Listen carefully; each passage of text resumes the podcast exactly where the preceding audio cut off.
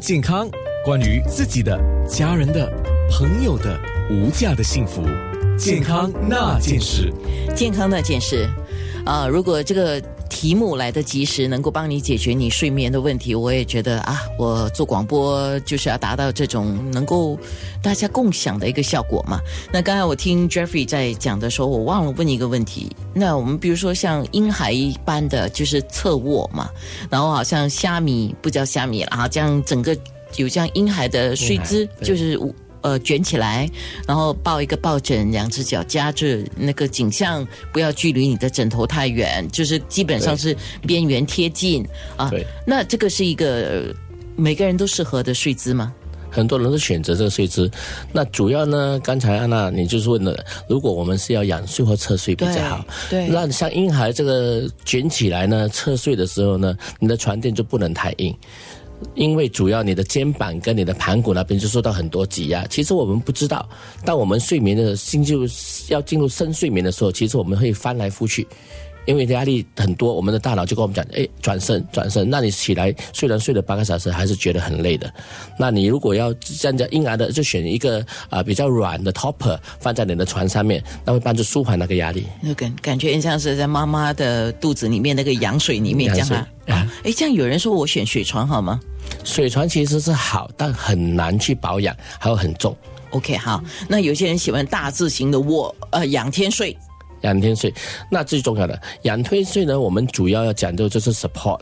很多人说硬板床其实是好的，也没错，因为硬板床支撑着你的臀部，你主要不要让你的臀部下沉的太多。嗯，那同样的呢，你的腰部如果身材好的人呢，他就没有支撑，尽可能放一个小毛巾或者放一个小枕头垫着，不要给他有太多的悬空。哦，那睡觉很多道具哎。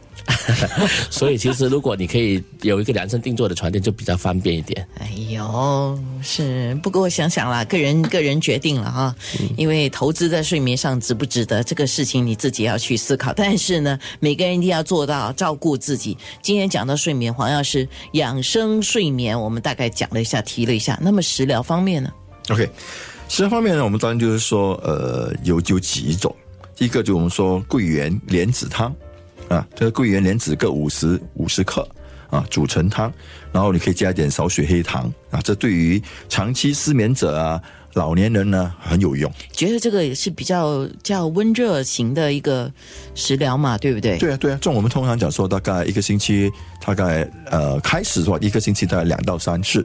而且桂圆就是龙眼嘛，就是有养血的作用啊。对，它就是主要是补血、呃补肾、凝神、健脾、养心。好，啊，有这样的功用，好啊，这是一个不错的选择。另外一个，我们就是说用百合，百合加蛋黄，啊，百合我知道是安眠的，对加蛋黄啊。对，百合加蛋黄呢，我们以这个两百 ml 的水搅拌清楚，搅搅搅拌好之后，加一点冰糖，我们煮煮沸了之后，然后再加一个五十 ml 的水，让它让它凉，然后就喝，在睡觉一小时之前喝。这个也是对于说，它是一个呃属于安神助眠汤。哦，对不对不起哈、我这样听哦，加蛋黄我就觉得它是补肾的作用。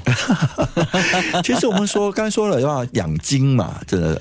其实我们在睡眠方面，主要我们说肝、肾、脾、呃肝、肾、肺这三个都很很就被表扮演一个很重要的角色，还有心啊，当然啊真是这是在五脏就怎么说说，在五脏六腑平衡之下，才能够达到一个安眠的状态。是非常好。有人问了一个问题，听众问：像你讲的这些食疗是睡前喝吗？当然是睡前喝，没有就睡后才喝吧，他的意思就是说，比如说现在要睡觉，可能两个钟或头前喝一个小时前喝，哦，真的啊一？个小时前。那我下午喝没有用。呃，不是说没用，就是说它是帮，因为我们喝了之后有这个安神的这个作用嘛，所以你会你可能会觉得说很 relax，、它要帮助你进入深对层的睡眠。对，它就帮你全身的这个放松。那讲回刚才我们说仰睡嘛，其实、啊我本来就是说，还有时候有一个人问我说，呃，为什么有时候睡的时候起来脸会肿肿的？啊，啊，他说是不是睡姿有关系？我说其实睡姿有关系啊。哦我们了解就是，我们在侧睡的时候，因为偏压着我们的脸的侧部，所以我们的循环就有障碍。在这个这个情况之下呢，起来之后可能就会哎脸会会下垂，脸会浮肿。